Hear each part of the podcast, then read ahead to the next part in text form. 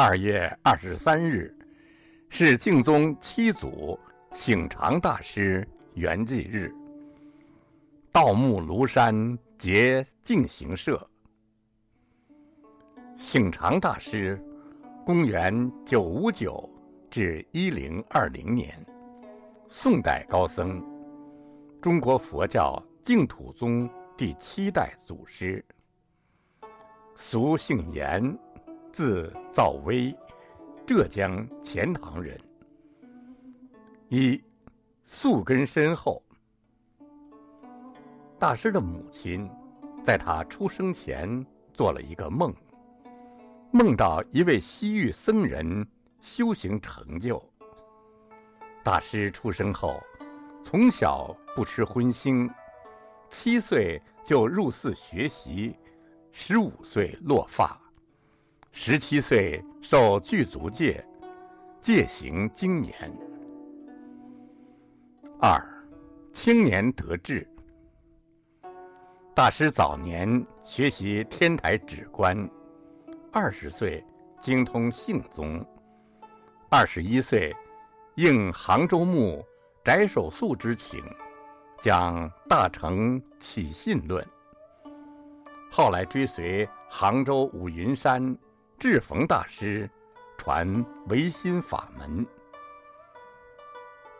宋雍熙年间，大师梦见神僧展示文殊菩萨像，于是根据梦中所见，造出庄严的菩萨像，以化导四众弟子。三。克制净土。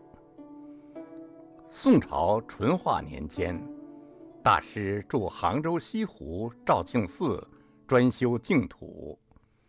因仰慕庐山慧远大师的行义，效法慧远大师，结莲社念佛，并提出莲社的基本原则：在道路行走要依靠大地。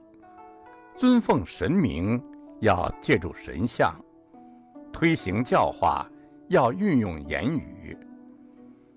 大师认为西湖是天下圣游之地，于是决心在此安身，并用旃檀木刻阿弥陀佛像，供信众瞻仰。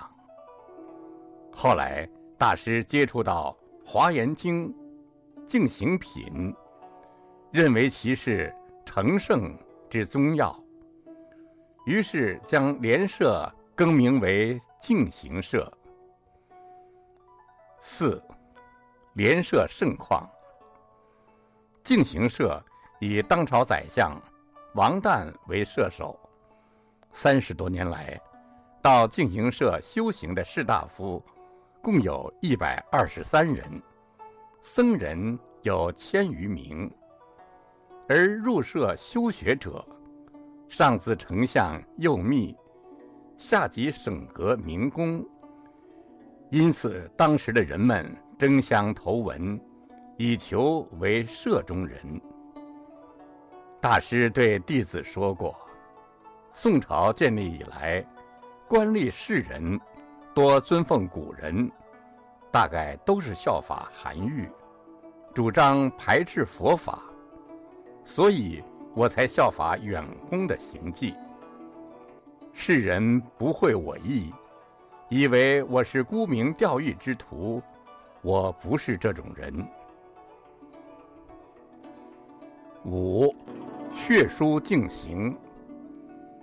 大师自次纸写和墨书写《华严经》净行品，每书写一字，三拜三围绕。三称佛名，完成后刊印千余份，流通各地。又主持以旃檀木雕刻毗卢舍那佛像。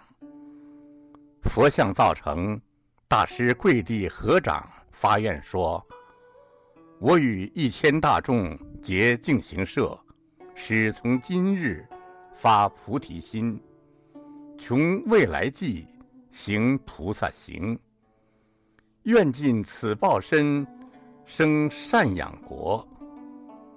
翰林学士苏轶简为大师刊印的《净行品》作序说：“我当布散头发，让大师足踏而过，弯身燃灯，向大师请法。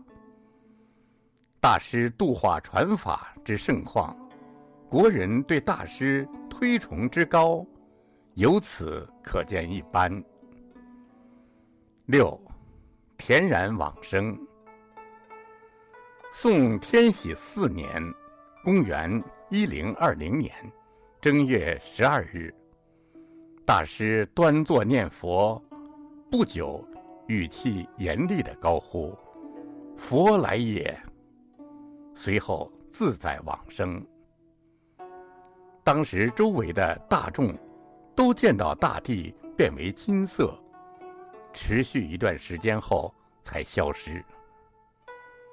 大师往生时寿年六十二，弟子将大师全身塔安放于鸟科禅师墓旁，以作纪念。